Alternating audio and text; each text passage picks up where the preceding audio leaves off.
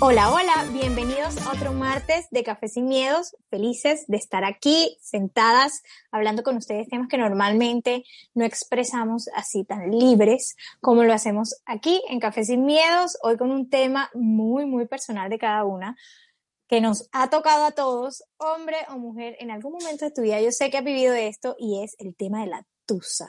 Hola, Mafe. Hello, yo solamente quiero decir, ya no tiene excusa. Hoy salió con su amiga, que pa' matar la tusa. Tienes el factor X, mi amor, tienes el factor X. Oigan, este tema está candente y picante porque es algo que todo el mundo ha vivido, o sea, no es algo como que solamente nosotras tenemos y así, sino que es algo de todo el mundo, mujer, hombre, todos hemos vivido una tusa en cualquier momento de nuestra vida y hoy les voy a contar yo por lo menos unas tusosonas que ustedes ni se imaginan que he vivido. Pero bueno, comencemos diciendo qué es la tusa.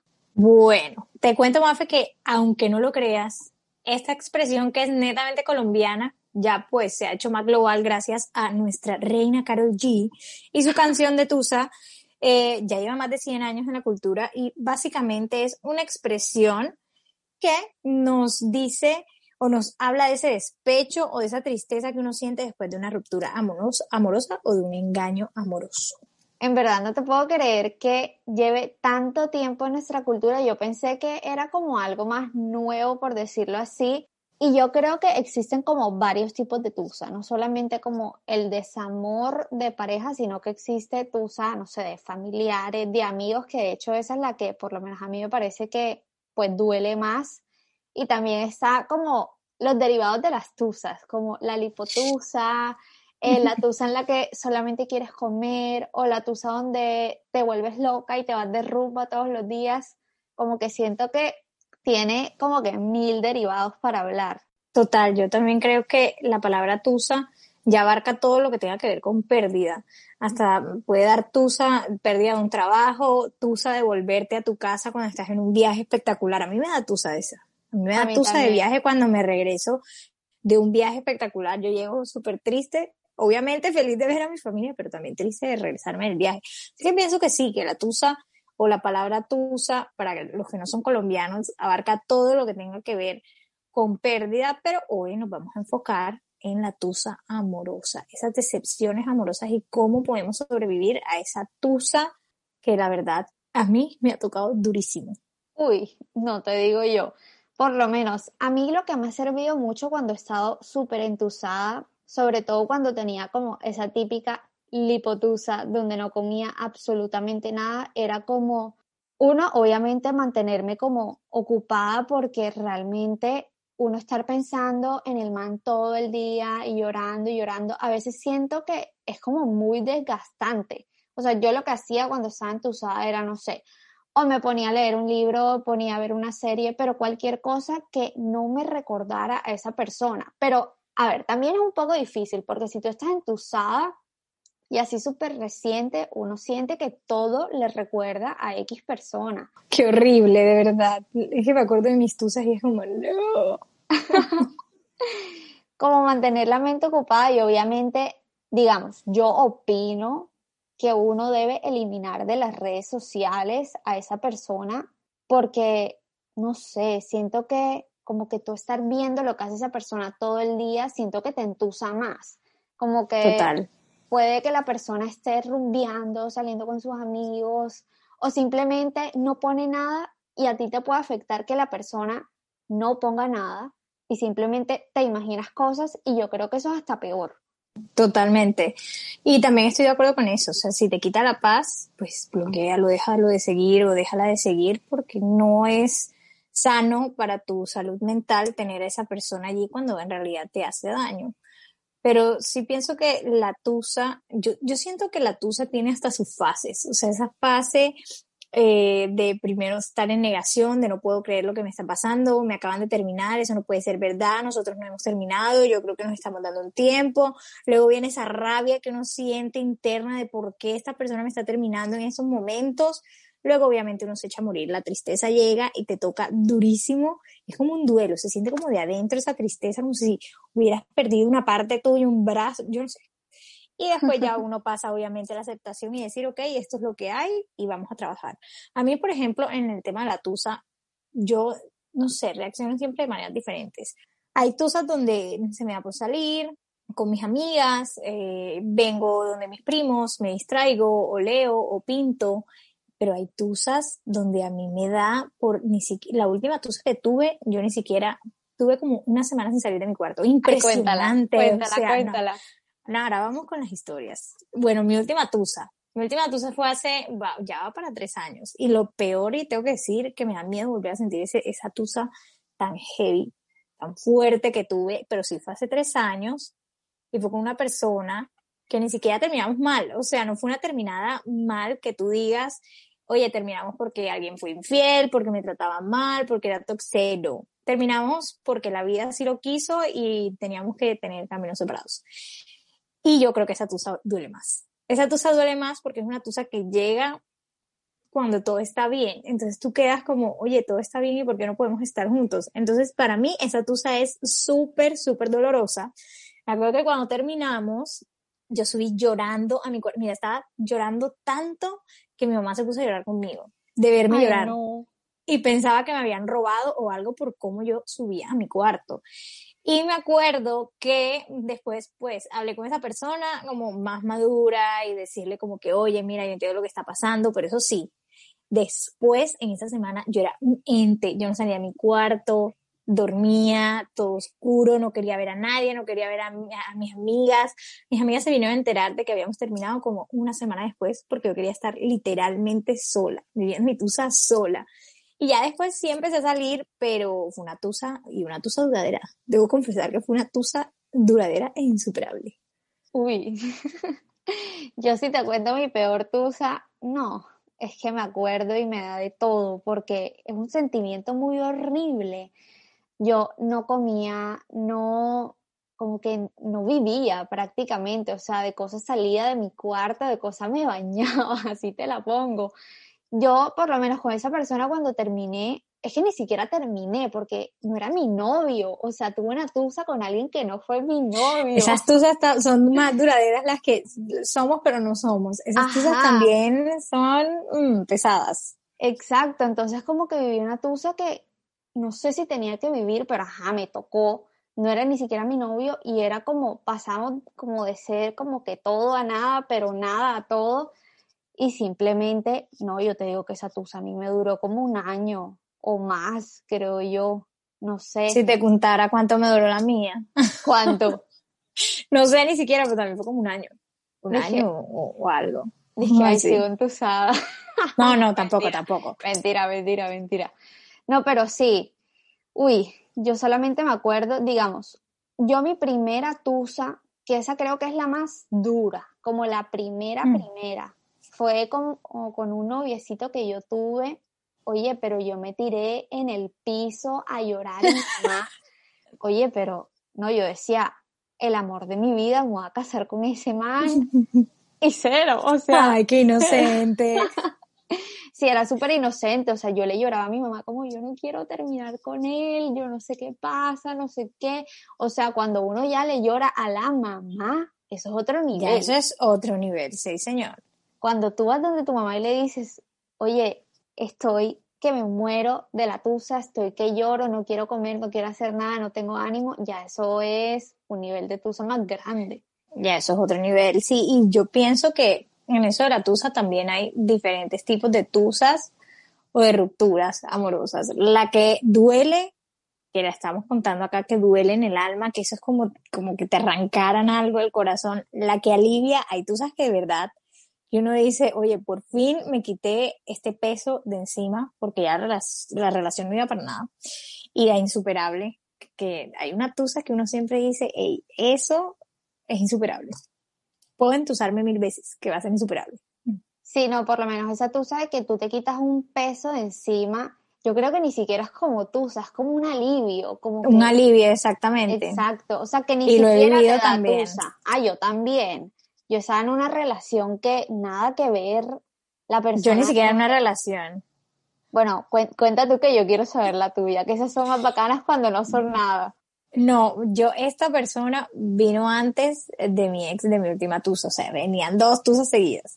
No. Y no éramos nada, claramente, y yo me acuerdo que esa persona, acá lo digo abiertamente, bajó mi amor propio a, óyeme, bajísimo, bajísimo. Yo estaba como que menos cinco de amor propio. Y me trataba súper mal y yo ahí. ¿Por qué? No sé, yo creo que en mi mente estaba como que esta persona eh, va a volver a ser lo que fue cuando me empezó a conquistar, pero eso nunca pasó. Y me acuerdo que esa tusa me dio duro, pero me alivió a la vez. O sea, que esta persona me dice unas cosas súper feas, como que, ya ni me acuerdo qué era, como que tú piensas que alguna vez vamos a hacer algo y eso nunca va a pasar, no sé qué, algo súper así, ah, bien horrible. Y yo obviamente me pongo triste, me entuso, pero siento que eso me sirvió como si me hubieran pasado una lija en el corazón, un borrador así súper fuerte en el corazón. Y lo que hizo fue borrarlo, borrarlo de raíz, arrancarlo de raíz y creo que me alivió más que otra cosa. Ok, uy, fuerte.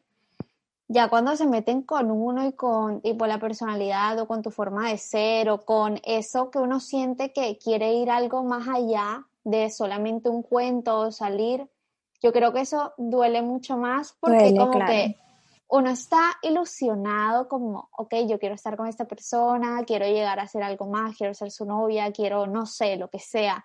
Y que te digan esas cosas me parece fatal. A mí por lo menos lo que me pasó fue que yo tenía un novio con el que duré uf, muchísimos años, como tres por ahí, casi cuatro. Y fue una relación que al comienzo era como dijiste, súper linda, eh, todo era súper chévere, me trataba súper bien, pero ya de un tiempo para allá, eso fue el matadero, en el sentido de que me fueron infiel, me trataban mal, me hacían sentir como que si yo estuviera loca, como que yo me estaba inventando las, las cosas y era como que en verdad me estás siendo infiel y no me lo aceptas, pero yo no sé por qué no salía de ahí. O sea, cuando te son infiel, y tú perdonas y vuelve y vuelve y vuelve, ya llega un punto es que, ok, necesito salir corriendo de aquí. Y literalmente eso fue lo que sentí, como que un alivio. O sea, yo terminé con esa persona y dije, yo qué hacía en esta relación. Me pasó exactamente lo mismo. Oye, pero, y uno sale con el amor propio en el piso. O sea, mi hijo, págame el psicólogo, más o menos. Total, yo no entiendo también por qué hay gente así, que se encarga como de, pisotear. O sea, que ganan haciendo eso con los sentimientos ajenos. No hay necesidad de pisotear los sentimientos ajenos. Si no estás cómodo, pues, o vas o quieres estar con otra persona, simplemente termina la relación. Va a doler en su momento, pero prefiero que duela en ese momento a que me haga todo lo que, por ejemplo, te hizo a ti. Claro, obviamente. Por lo menos yo sí lloré, me sentí mal, me deprimí, no quería comer, la lipotusa pero al final de todo fue como, ok, tengo que renacer, tengo que trabajar mi amor propio porque, hey, esto no puede seguir así, o sea, yo no puedo sentirme mal por algo que me hizo otra persona, él tendrá sus razones, pero yo lo que hice por lo menos, algo que me sirvió mucho fue perdonar sin que la persona me lo pidiera, porque yo no podía seguir con mi vida teniendo ese rencor en mi corazón de, ok, me metieron uh Oye, te fueron infiel 20 veces o te dijo mentiras, no sé qué, se escapó, lo que sea. Yo no podía vivir con eso en mi corazón y simplemente dije, ok, te perdono y sigo con mi vida. Y hoy en día digo, yo qué hacía ahí metida.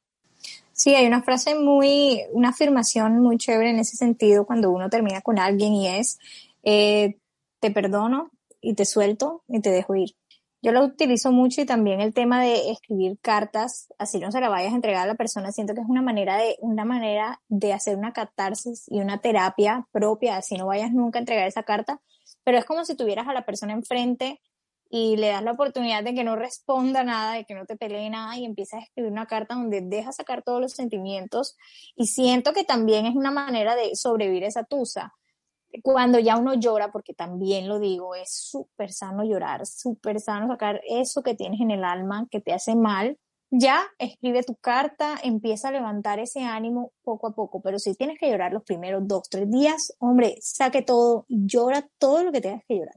Yo por lo menos también hago full eso, yo creo que eso lo aprendí de ti, de escribir las cartas, porque es algo tan relajante en el sentido de que tú te estás revolviendo los sentimientos, carcomiendo. Como si los drenas, como que si drenas los sentimientos, sí.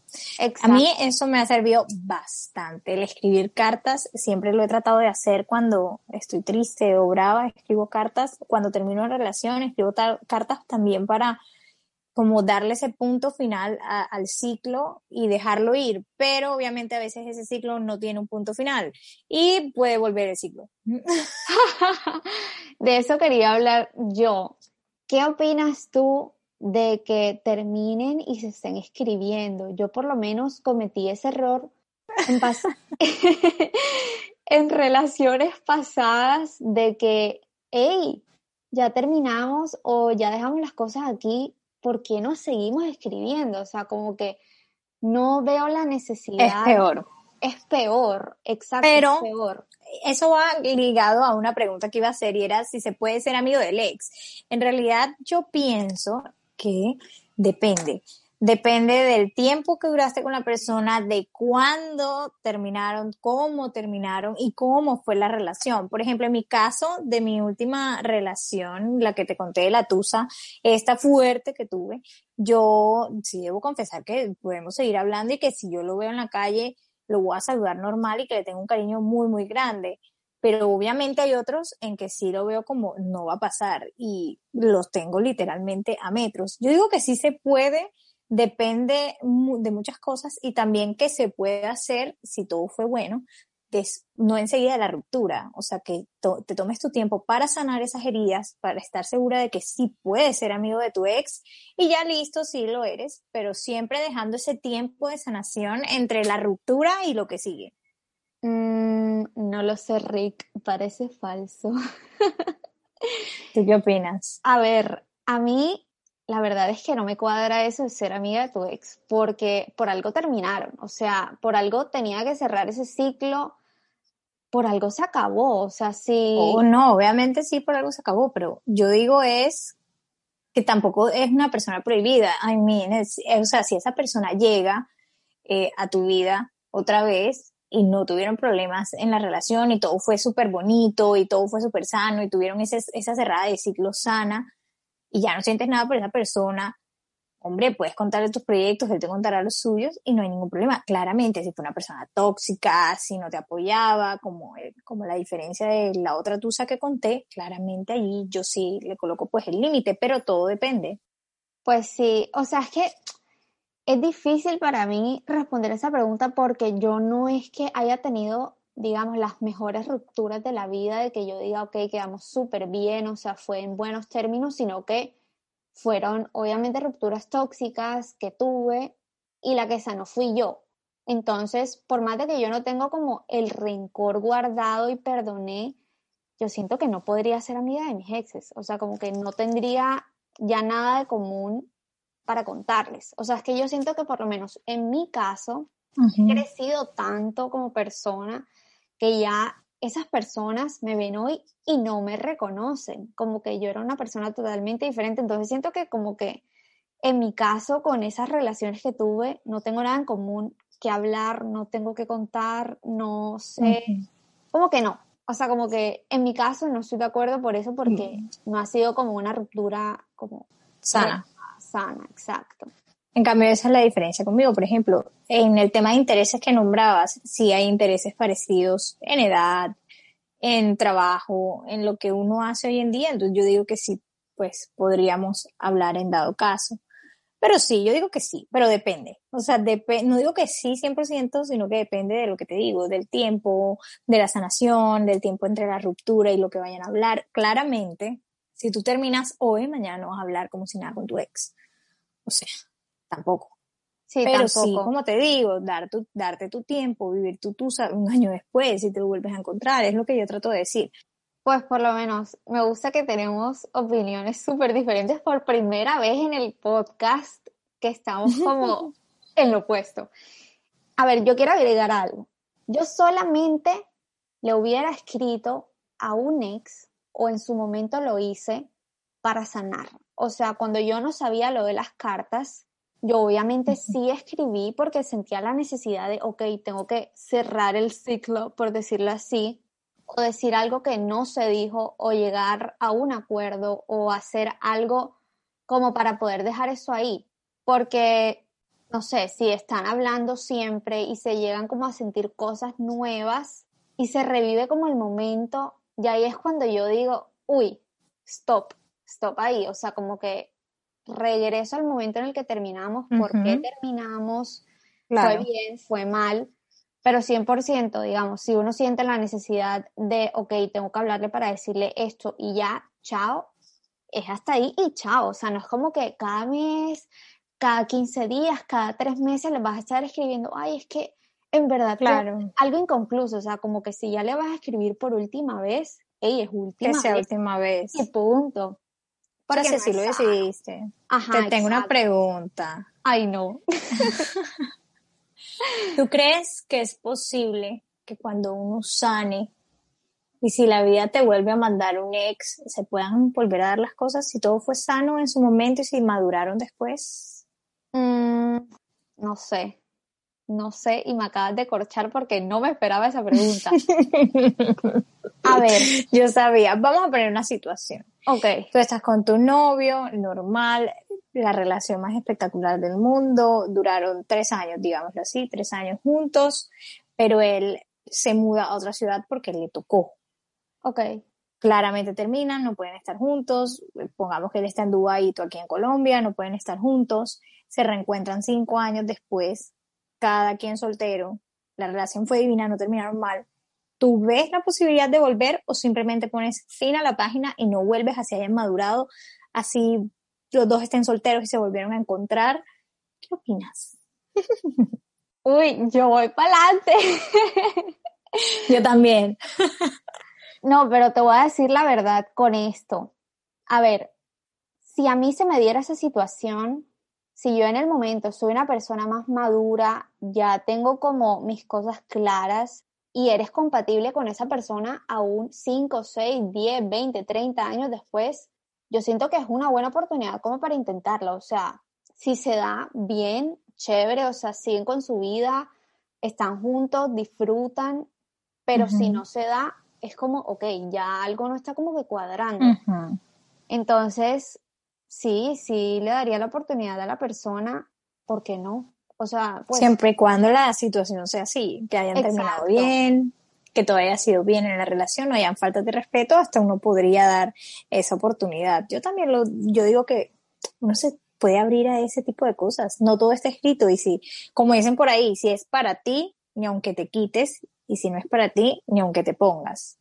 Bueno, a ver, yo con esa frase en verdad, yo antes la romantizaba full. O sea, yo era como que el, hilo, el hilo rojo del amor. mi hilo rojo está enredado. O sea, yo de verdad antes romantizaba demasiado eso y siento que ya hoy en día, como dices, o sea, como que si se da la oportunidad, bien y si no, también. Pero quiero decir una cosa. Yo siento que hay personas que sí cambian. O sea, digamos, si en su momento, te pongo yo el ejemplo, terminaron en una relación que no fue sana, no fue tóxica, eh, eh, perdón, que fue tóxica, y pasan 5, 6, 7, 8 años y la persona cambió, yo siento que puede ser como que también que se le puede dar una oportunidad, porque yo siento que las personas sí cambian. Y te lo digo porque yo cambié.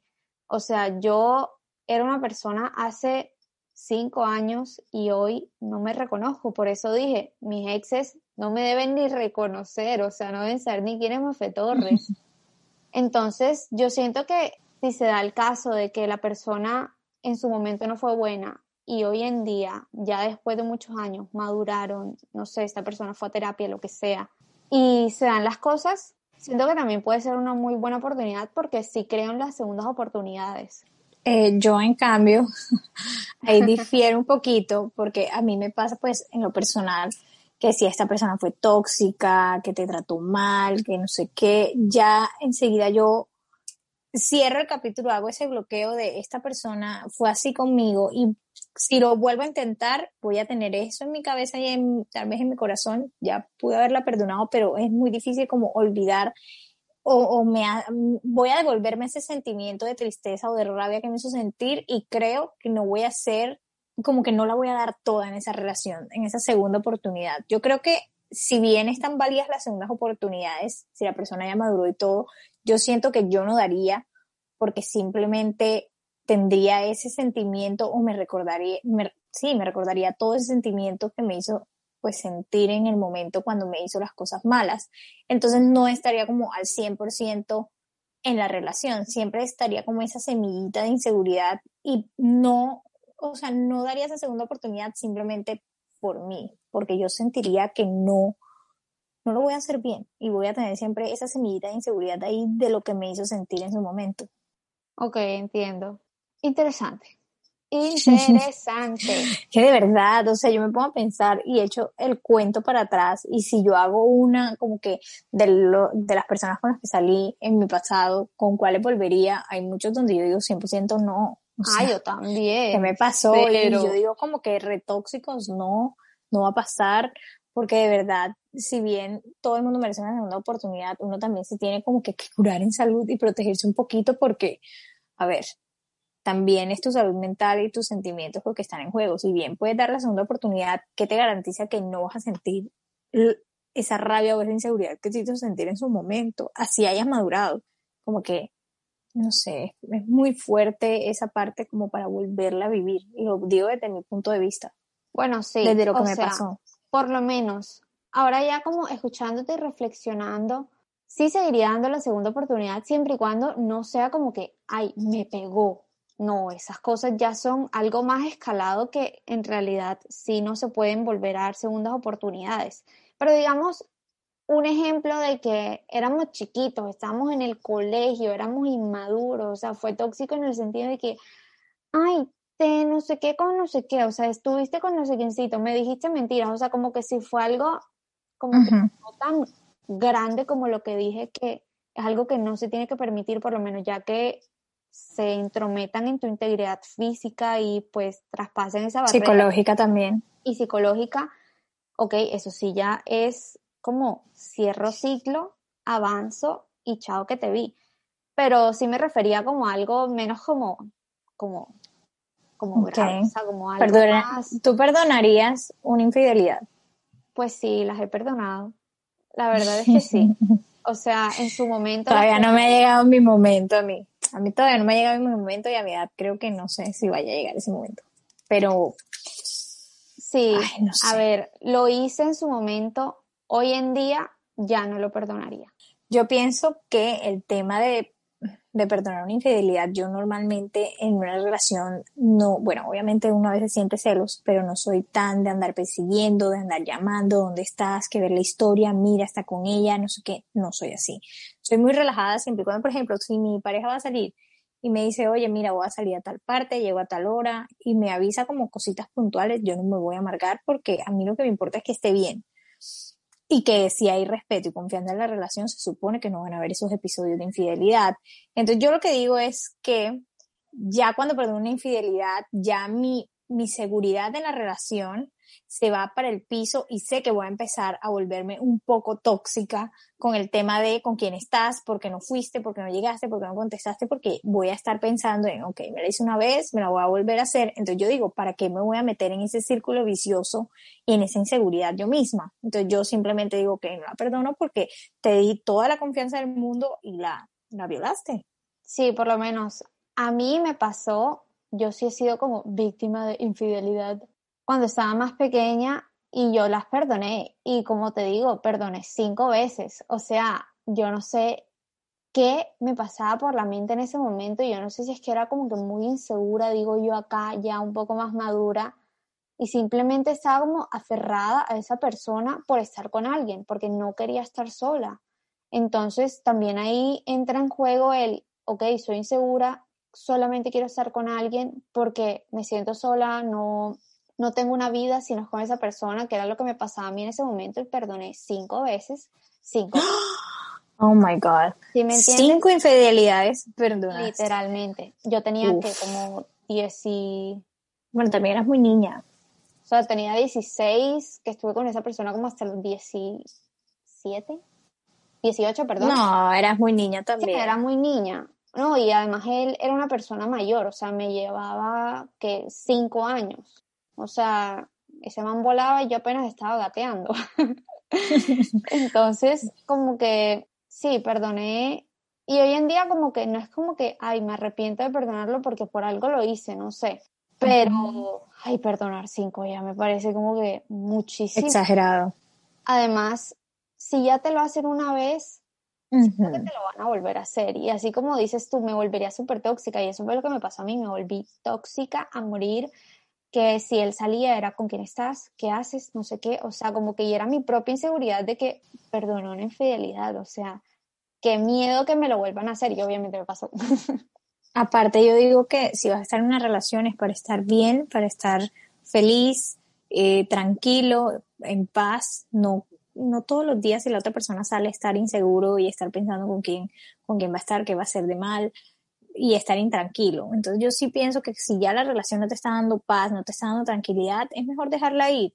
Y otra cosita, eh, hablando de cómo sobrevivir en la tusa, vayan a terapia. De verdad, la terapia psicológica ayuda un montón en estos momentos, te ayuda a sanar te ayuda a que te dan herramientas para tú poder dejar pasar ese momento de tu vida, coger fuerza y ya seguir adelante y obviamente abrazar tu soledad. Gente, la soledad no es mala. Cuando tú estés solo o estés entusado, no empieces a buscar por todos lados quien te reemplace a esa persona o quien te reemplace la atención de esa persona porque nunca vas a sanar. Acostúmbrate a estar solo, vive tu soledad bien y no hay ningún problema.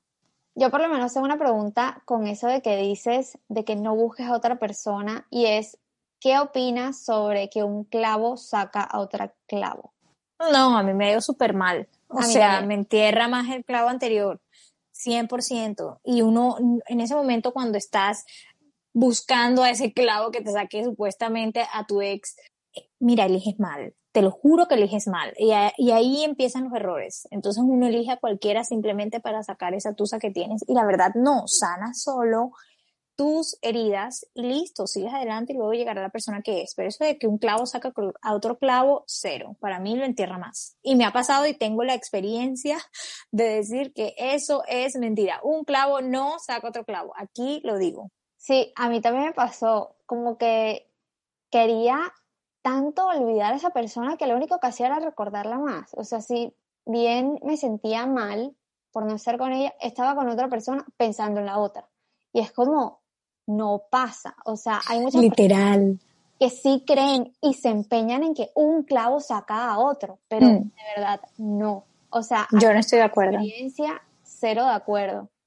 Yo lo que estoy de acuerdo es que si salgas, sal con tus amigas, si quieres rumbear, ir de fiesta, hazlo, ir a la playa, hazlo, viaja, hazlo, pero no te enfrasques a meterme en este tipo, entonces me voy a meter con mil más. Bueno, bueno, si lo haces es respetable, pero a mí no me ha funcionado.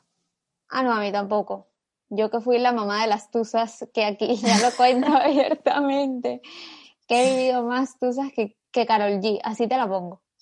Obviamente, sí, ya eh, las personas, eh, hombre o mujer, lo que hacen es cuando terminan salir enseguida a buscar otra persona, también es respetable y lo pueden hacer, pero mi recomendación, eh, como ya para concluir, es vive tu tusa, llora tu tusa, tómate el tiempo necesario, distrae tu mente, le haz actividades lúdicas, sal con tus amigos y obviamente si puedes ir a terapia te va a ayudar muchísimo. Esas son mis recomendaciones para sobrevivir en una tusa y come mucho helado. El helado sí sirve y los postres también. A mí no me da lipotusa. A mí, bueno, los primeros dos días me da lipotusa de que no quiero comer, pero después me vuelvo una persona con miles y miles de antojos. Así que come todos los antojos del mundo.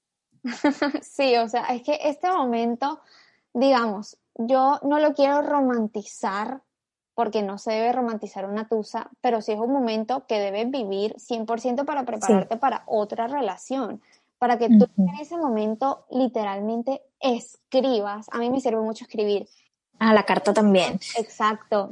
¿Cuáles son mis negociables y mis no negociables para una próxima relación?